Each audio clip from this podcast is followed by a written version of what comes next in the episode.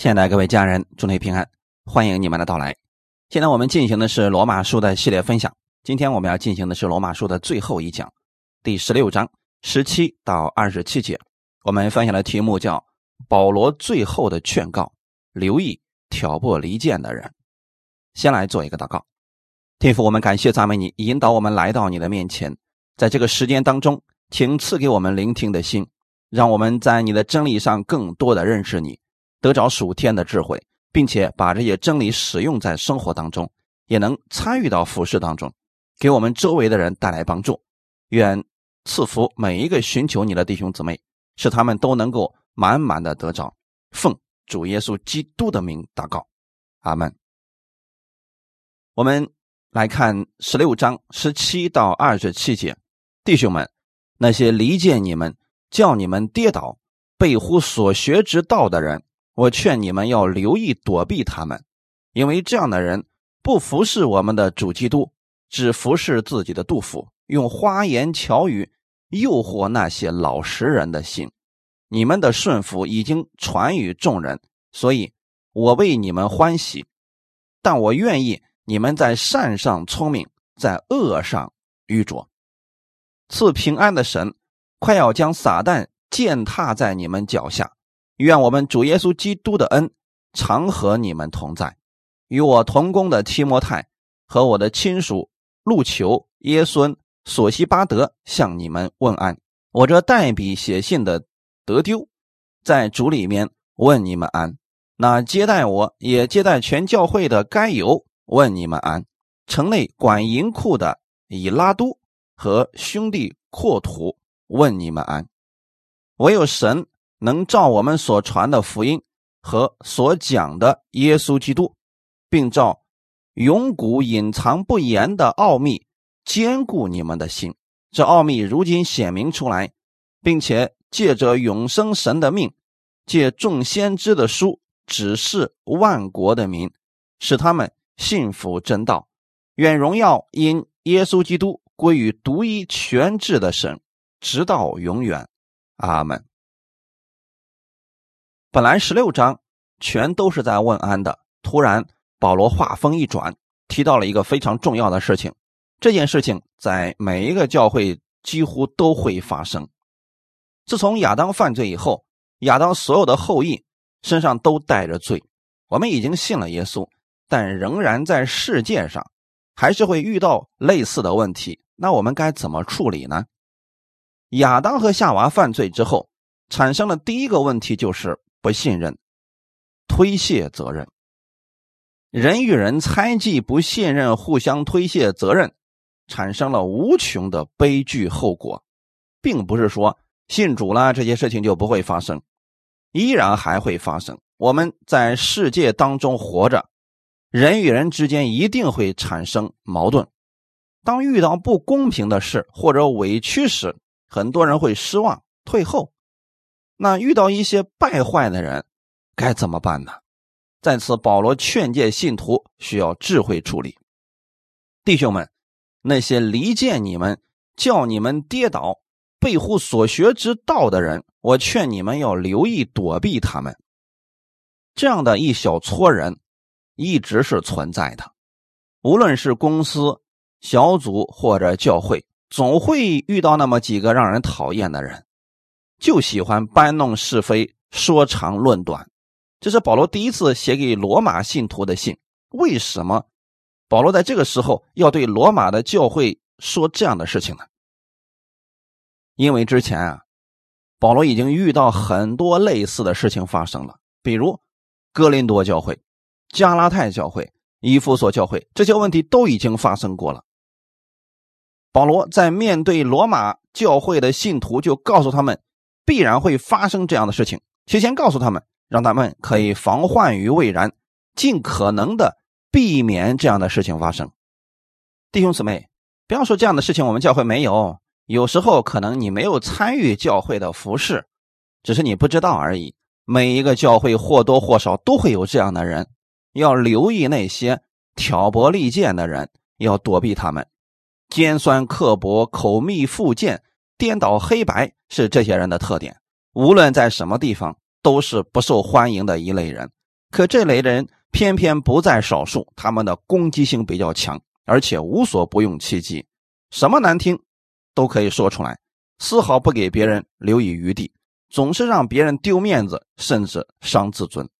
假如你不幸遇到这类人，最好的办法就是敬而远之，保持一定的距离，不要去招惹他。哪怕他的尖酸刻薄针对的是你所恨的人，也不要与其为伍，否则他他们呢只会拉低你的下限。如果他们针对的对象恰恰是你，那么最好也不要与其翻脸，你就当是被狗咬了一口，完全没必要再咬回去。躲避是对付这种人最好的方法。这些人的目的不纯，不是为了造就别人，乃是为了达成自己的目的，甚至不惜利用别人，叫人背负所学的道理。要记得，那些离间的人所说的话、所做的事，一定是跟圣经相违背的。这样的人要小心，要留意，要远离。看看这些人具体的特点：第一，好发牢骚。当一个人经常性的发牢骚，嘴里边满满的负能量。似乎所有人都对不起他，见不得别人有一点好。这种人其实就是嫉妒别人，而自己又没有什么能力超越别人，只能在嘴上赢得其他人的认同了。通常这样的人把别人说的一无是处，今天这个人不对，明天那个人不对，好像只有他一个人做的是正确的，其他人全都是错的一样。第二，好争辩。圣经上告诉我们，不要为那些毫无意义之事或者疑惑的事争辩，因为这些是虚妄无益的。可挑拨离间的人就喜欢争论，非得让大家认同他的观点。岂不知在生活当中，有时候答案不一定只有一个。生活当中更应该强调的是活出爱，而不是辩论对错。第三，骄傲自私。一个骄傲的人很难与大家融为一体，总想高人一等，为人处事、说话的言语。很容易伤害别人，使人跌倒。我们需要做的是留意他们，避免自己参与到纷争之中。保罗在对罗马的信徒说这些的时候啊，首先就劝勉他们说：“你们一定要留意这样的事情，避免这样的事情。”在哥林多教会，这个事情啊就非常的严重，到最后分门结党，互相指责，互相拆台。保罗写了那么长的书信。就是为了让他们重新认识耶稣基督的恩典和怜悯，在这些事情没有发生之前，如果能够留意，可能在问题还很小的时候啊就能够解决；如果等到问题很大了再去解决，可能要花费很长的时间，处理起来也会相当的麻烦。无论是我们建立小组，或者说带教会，也要留意这样的事情，因为一开始可能是很小很小的一个问题，结果后面的。这个人的问题就会越来越大，越来越大，可能会殃及很多人，尤其是对初信者、信心不坚固的人，可能就会跌倒了。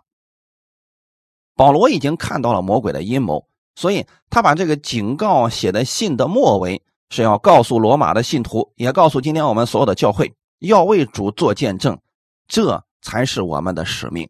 要留意在教会里边出现纷争和挑拨离间的事情。因为这个后果非常的严重，为什么要留意和躲避这样的人呢？理由有三个：第一个，挑拨离间的人引起教会的分裂，在教会的成长过程当中，放下绊脚石是离间之人所做的事情，让人远离神，背乎所学之道。明明是耶稣让我们饶恕，他们不饶恕；耶稣不让我们论断人，他们却偏偏论断。不管是哪个教会，牧师也好，宣教士也好。这些人总能从别人身上找出问题加以批判，似乎总是看不到别人一点优点。每个人都不完全，都有问题，只有耶稣是完全的。如果人不是把焦点放在耶稣身上，总是看人的问题，这会产生很多纷争。魔鬼就希望神的儿女们互相掐来掐去，这样。信徒们就忘记了主耶稣给我们的教导，天天关注是非了。离间，在原文当中的意思就是孤立、分开，引起分裂，叫某些人跌倒。教会是神同在之地，如果大家在教会之中彼此接纳，那么出信的人看到我们彼此相爱，就能够感受到耶稣基督的爱。如果别人一进教会，都是骂骂咧咧的，指桑骂槐，甚至互相指责，这如何能彰显基督的样式呢？如此行，确实让基督蒙羞了。第二个，挑拨离间的人，不是服侍基督，而是服侍自己的欲望，体贴自己的肚腹。为什么一些人喜欢争论、挑拨离间，甚至把教会分裂呢？那么他一定有他自己的目的。有人为了利，有人为了权，总之都出于私心。我以前遇到一个讲道人，在聊天的时候啊，我就问他说：“你在哪里按牧的呀？”无意之间问起了这样一个问题。他说：“没有人给我按牧啊，我本来是教会一个执事，只是后来呢，我觉得我已经达到牧师的水平了，我就带了一批人出来建立了一个教会，我就让弟兄姊妹改口成为牧师了。切记，这样的人一定要留意，一定要小心。幸亏神没有给他立更高的职分，要不然啊。”可能他就以最高的职分来称呼自己了。当然了，很多人更离谱，干脆自称为主。这样的人不是在服侍神，而是在服侍他自己。作为神的仆人，任何时候都要记得一件事情：我们所有的一切都是主耶稣的，教会也是主耶稣的。我们只是与主耶稣同工，管理他的羊群而已。服侍人员如果不知道这一点，很容易成为挑拨离间、分裂教会、服侍自己的人。国内有很多的异端，一开始并不是异端，可能就是在某一个恩赐上特别有能力，比如医治方面的恩赐啊、预言方面的恩赐等等。久而久之，他就忘记了自己是谁了，不知道自己是在服侍主，觉得自己很了不起了。结果所走之路离主越越来越远。一个真正服侍主耶稣的人，无论他的事工做的多么大，多有成就，他依然是谦卑的，因为他知道这一切都是耶稣基督的，他服侍的就是主，这位主无所不在，无所不知。凡是有人教导他骗离圣经，与主的道不合的，肯定有自己的目的了。家人们，不要跟随这样的人。这些人不是服侍我们的主耶稣，是服侍自己的杜甫，也就是私欲。跟随这样的人，必受亏损。第三个，挑拨离间的人用花言巧语迷惑人。今天我们的本文当中提到了，用花言巧语诱惑那些老实人的心。对你说好话的，不一定都是对你好的。一个真正的神的仆人，不仅仅会安慰你，在你出现问题的时候，也一定会责备你，这才是真弟兄、真家人。可现在的情况是，很多人听不进去真话，宁可相信谎言，也不接受真心的劝告，反而是那些别有用心的人，使用花言巧语来诱惑老实人的心。老实人是什么人？心里正直，但缺乏分辨力。别人说点好听的就相信了，这些别有用心的人说话真是入人心。无论什么时候，他说的话都让你觉得很中听，让你很爱听。花言巧语是什么呢？听着很舒服啊。但是古话说：“忠言逆耳利于行”，不是所有的好话都是对我们有益处的。真言书第七章二十一到二十三节。淫妇用许多巧言诱他随从，用谄媚的嘴逼他同行。少年人立刻跟随他，好像牛往宰杀之地，又像愚昧人带锁链去受刑罚，只等剑穿他的肝，如同雀鸟急入网罗，却不知是自丧己命。看到这个女子嘴里的话如何呢？净说好听的。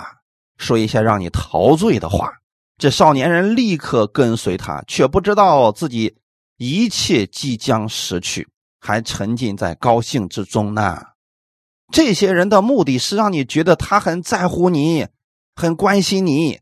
实际上，他的目的是让你跟随他，而不是跟随真理。所有信耶稣的人，我们都有一个生活的标准，永远不变，那就是圣经。不要听一些人的花言巧语。要看是不是符合圣经的，你可能会说，可我也不太懂圣经啊。问一问那些懂的，你总能找到那些懂圣经的人。举个例子来讲，有些人擅自乱用圣灵的感动。有些人说啊，昨天圣灵感动我，不让我来聚会了。圣灵启示我，让我告诉你一些事情。一定切记，这样的人是在乱用圣经。圣灵绝对不会感动人不去教会，这是圣灵绝不会做的事情。如果别人告诉你，你说没关系了，圣灵都说了嘛，那就按你的意思去做就好了，不要跟他争论。如果说我们相信了这些人的话，就会误入歧途呀，因为这些人会有很多非常合理的理由告诉你没关系啦，圣灵都说了嘛，神不纪念我们的罪啦，怎么样行，神都是喜悦我们的，不去教会也不要紧的呀，有感动了就去嘛，没有感动就不去好啦。如果是这个样子。我们有多少次被感动的去教会呢？这些事情不是感动，而是我们的生活习惯。比如听到、读经、聚会，这些都是我们的习惯，而不该靠着感动才做。如同吃饭一样，你是有感动了才吃饭吗？啊，那是我们生命必须的东西。举个例子来讲，有人对你说：“不用每周都去教会，一个月去一次也可以吗？”今天我们出去玩吧，你心里有神就可以了呀。这就属于花言巧语，因为这样下去会使很多人跌倒，会使很多人软弱。耶稣基督早就知道我们这个事情。希伯来书十章二十五节说：“你们不可停止聚会，好像那些停止惯了的人，倒要彼此劝勉。既知道那日子临近，就更当如此。劝勉什么呢？听到。”聚会，挑拨离间的人，他们主要是离间人与人之间的关系。若是我们跟随他们，结局一定是悲惨的。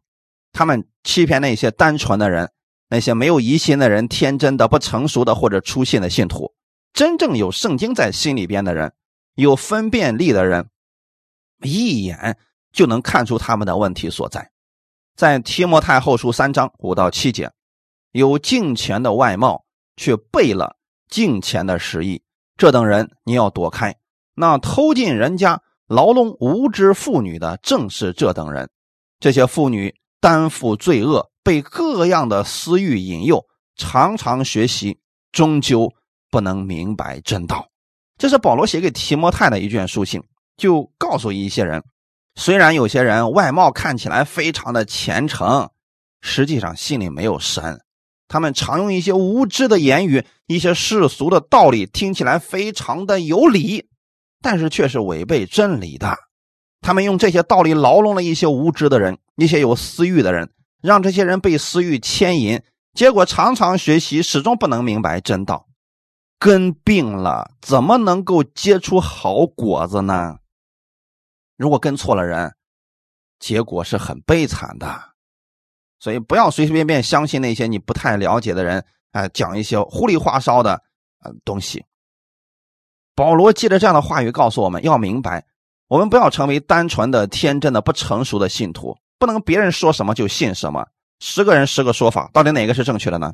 没有分辨力，很容易掉入别人的坑中。那我们该怎么做呢？从圣经当中找出它实在的意义。看看耶稣究竟是如何教导我们的，以及要让圣经成为我们的标准。判断事物的时候，不能根据我觉得、我认为。一般挑拨离间的人都会这样说：“我感觉、我认为、我觉得，那是他觉得，啊并不是圣经上的真理。”耶稣在战胜魔鬼的时候，使用的是经上记着说。耶稣并没有说“我认为”“我觉得”那些词，我们也一定要谨慎这样的事情。我、我、我出现太多的人，一定要谨慎，一定要留意这样的人，他可能有别的目的。罗马书十六章十九节：“你们的顺服已经传于众人，所以我为你们欢喜。但我愿意你们在善上聪明，在恶上愚拙。”保罗兼顾罗马信徒。让他们把目光都聚集在耶稣基督的良善上面，在善上聪明，在恶上愚拙。要把我们所有的聪明都用在服侍主的事上，而不是用在算计别人、成就自己的事情上。教会与教会之间的不信任，人与人之间的问题从哪里来的呢？从私欲里面。若人人都以自我为中心，不出问题才怪呢。这里面说了，保罗夸奖了罗马信徒的顺服，你们的顺服已经传于众人。那我们究竟要顺服谁呢？顺服耶稣基督。如果你不知道如何顺服基督，那就顺服你们牧师所讲的那位耶稣基督的话语。如果他所讲的是符合圣经的，好吧，你就听从他的话好了。如果不清楚是不是来自圣经，你可以要求他帮你找出圣经的依据。一定要切记，不要全部都听牧师的，也不要全部都不听。一句话把牧师给否定了，这也是不可取的。无论听谁的道，都要分辨着领受。教会是按主的命令行事，全世界的教会都是属于耶稣基督，不是某个牧师的。所以我们要顺服的是耶稣基督的权柄，尊重人，顺从教会安排。人与人之间很多的问题究竟是怎么产生的呢？为什么会有挑拨离间的人出现呢？是因为不愿意顺服，任意妄为，这才会出事情。许多人不服从教会安排。想做什么就做什么，恩典之下，什么时候变得如此没有规矩了呢？若是遇到这样的人，劝几次不听，可以直接让他离开，免得影响其他人。我们要做智慧人，顺服基督的话语，不能人云亦云，免得被别有用心的人利用了。有时候我们可能就是听了别人的一面之词，比如你听某个人说他们教会的牧师在哪方面有问题，然后你就。问都没有问那个牧师，就到处传这样的信息，可能无意之中你就成了别人的工具了。我给大家的建议是：只要是在背后传人是非的，无论对错，不要参与。如果你想解决他们之间的矛盾，要双方都问个清楚。有时候啊，我们亲眼看见他做了这样的事情，我想告诉大家的是啊。即便是亲眼所见的，也未必是真实的。给你们讲个小故事，也让我们了解一下，亲眼所见的也未必是真实的。这里过去有一个典故啊，孔夫子在周游列国的时候，正好赶上一个地方饥荒，缺粮食了，饭菜都没有了。在那段讲学的期间，饭菜不够吃啊，有时候白天还要饿肚子。那孔老先生呢，有一个非常得意的弟子叫颜回，深得他的真传。有一天。他叫颜回出去给老乡们讨点米做饭。现在日子不好过嘛，因为孔老对大家的帮助很大。颜回呢，很快就找了一些米回来，开始煮饭。当时是夏天，饭煮熟以后啊，颜回把那个盖拿开以后啊，可能是风一吹，有一些灰就落到了米饭的锅里。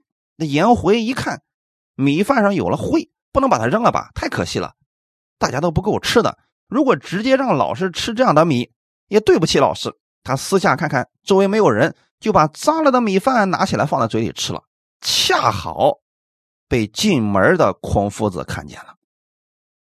那孔夫子当时就对颜回大声的斥责说：“没想到啊，我这一生讲伦理道德、恪守礼仪，我最得意的弟子竟然做出这样的事情。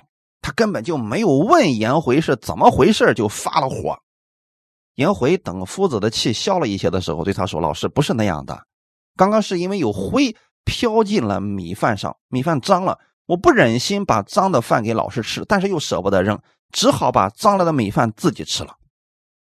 当孔夫子明白整件事情的时候，孔夫子叹息道：“亲眼所见的都未必是真的，更何况道听途说呢？”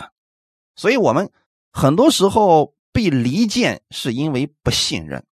多数人会如此判定：某某是我最好的朋友，他不会骗我的。某人跟随他时间最长，他说的错不了。他是某个教会的执事呢，这事儿一定是真的。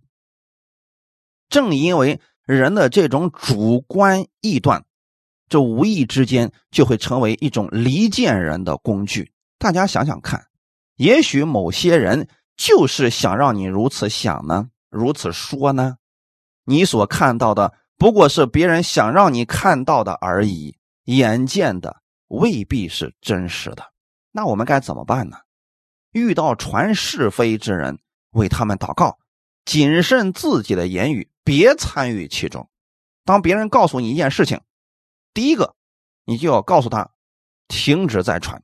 如果你是牧者，每天会有无数的信徒把自己的私事、不愿意告诉别人的事告诉你。如果你守不住自己的嘴巴，吧唧吧唧到处乱说，以后就没人再去向你说什么了，也没人再信任你了。一定要谨慎自己的言语，别胡说八道。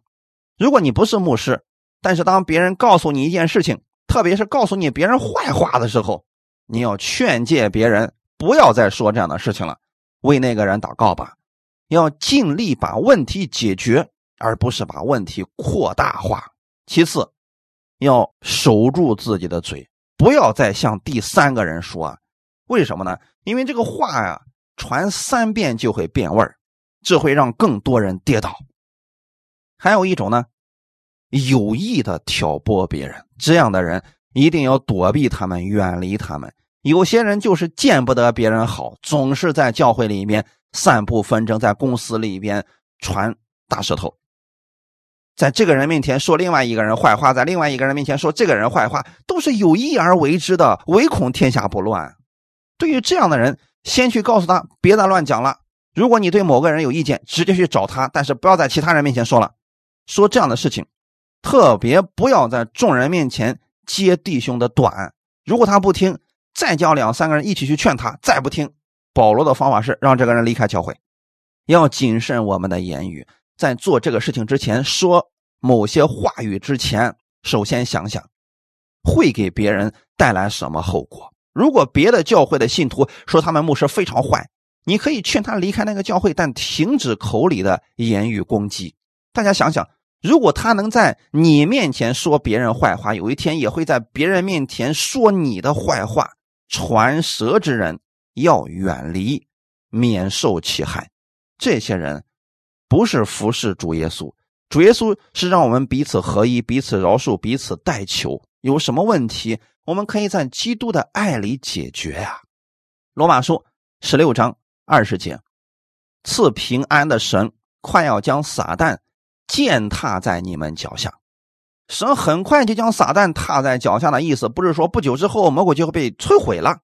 因为耶稣已经战胜魔鬼了，很快魔鬼就要被践踏在我们的脚下。意思是，当我们受到魔鬼的攻击或者受到魔鬼的欺骗，已经上了魔鬼的当，这种情况之下，我们要同心合意的祷告，再一次把我们的目光放在耶稣基督身上，共同祷告，寻求相关的真理，就可以识破魔鬼的诡计，将他踩在脚下。比如有一些人。在教会里面散布纷争，让很多人都跌倒。我们要指出这个人的问题，为他祷告。这个时候，魔鬼就击败了，他就失败了呀。当我们脱离魔鬼的分裂或者邪恶的时候，就相当于说他被我们踩在脚下了。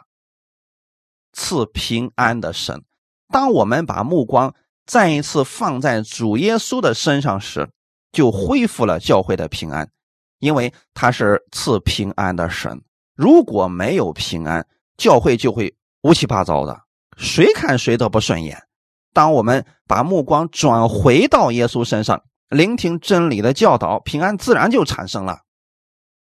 二十一节到二十四节后面又是问安了，就是这些写信的人也在问他们的安，代笔写信的得丢。保罗传道生涯有三分之二的时间是在监狱里面度过的，让别人代笔，这是很正常的一个事情。所以这段经文不要乱解释了啊！不要说保罗因为得病了，眼睛看不见了，所以需要别人为他代笔写信啊，不是这样的。罗马书十六章二十五节，唯有神能照我所传的福音和所讲的耶稣基督，并照永古隐藏不言的奥秘，坚固你们的心。不要被人挑拨，不要轻易相信别人的话，以真理判断我们所听到的，照着我们所传的福音坚固你们的心。一定要记得，我们的信心是靠福音来坚固的，不是靠某一个人给你说的甜言蜜语来坚固，那样长久不了。耶稣基督的福音，能够坚固你们的心。福音就是耶稣基督。任何时候，当我们软弱、被人离间的时候，也要转向主，回到神的话语中来，就可以再一次坚固站立。过去有很多的人总是觉得自己懂得比别人多，圣经知识比别人多，认为自己已经读了一百遍圣经了，没什么不知道的了。其实啊，这还真没什么可夸的。有人能把圣经背过，也不一定明白神的旨意。关键是要有谦卑的心，圣灵才能引导他，在生活当中看见更多的启示，活出神的真理，这样才对我们有益处呀。神的话语无论有多少，都是为了兼顾别人，而不是打击别人、定罪别人。这一点我们要分清楚啊。二十六节，这奥秘如今显明出来，而且按照永生神的命，借众先知的书，指示万国的民，使他们信服正道。不论圣经有多少的奥秘，它已经显明出来了。并且让我们知道，我们可以按照这些显明出来的奥秘信服真道。圣经上的奥秘揭示出来，是为了让我们能够相信耶稣基督，相信他的话语，不是为了别的，是为了让我们信服真道。很多人懂希腊文、希伯来文，却以此贬低别人，看不起别人，这是不好的，弟兄姊妹。一个越认识神的人，越明白恩典的人，越觉得自己无知，就什么也不知道。越认识神，越会觉得自己明白的太少，会越来越谦卑。圣经的奥秘是让我们信服真道，让我们相信耶稣基督，为了坚固信徒的心，这是服侍的原则。很多人。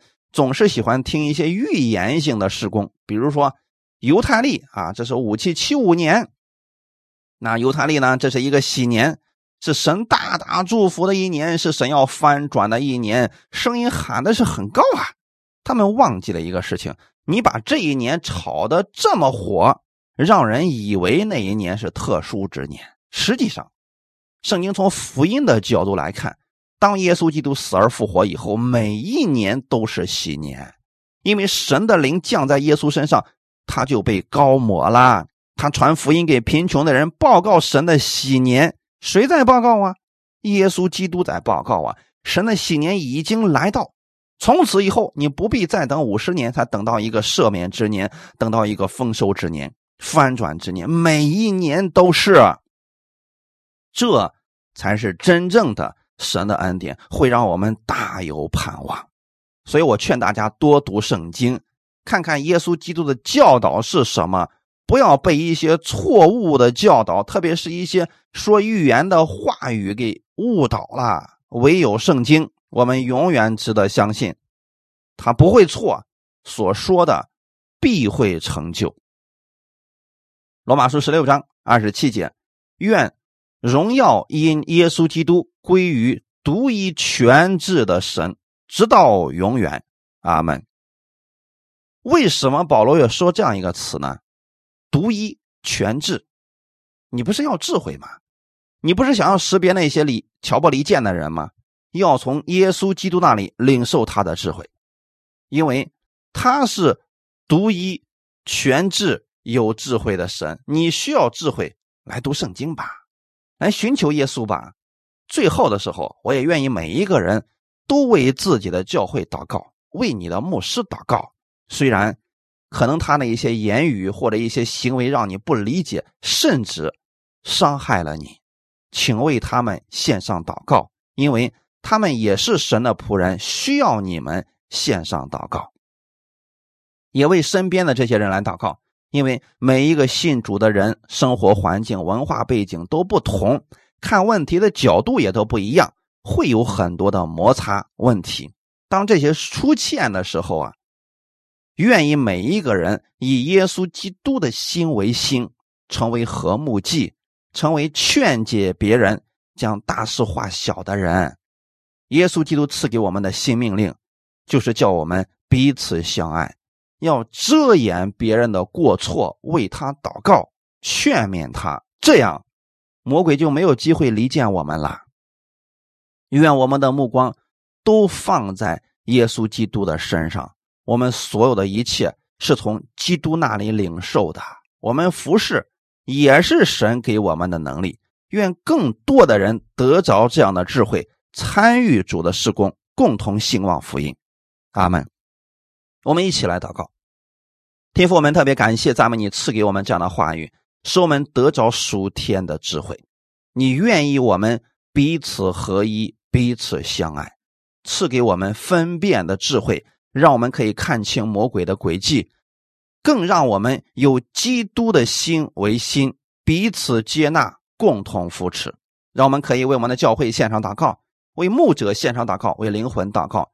你在我们中间兴起更多合你心意的人起来服侍，让我们共同在服侍的道路上持守真理，共同帮助，互相兼顾，在地上彰显基督的荣耀。奉主耶稣的名祷告，阿门。